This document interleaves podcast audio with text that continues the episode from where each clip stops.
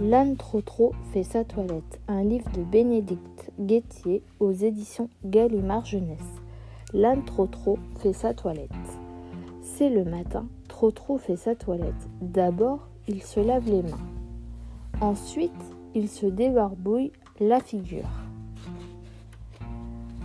Puis il brosse sa petite crinière. Et pour finir, il se lave les dents. Hmm, j'adore le dentifrice à la framboise. Ça y est, trop trop est tout beau. Mais il, a, a oublié de prendre son petit déjeuner. Alors, il y va. Voyons trop trop, lui dit sa maman. Va vite faire ta toilette. Alors, il va se laver les mains, il se débarbouille la figure, il brosse sa petite crinière et pour finir, il se lave les dents.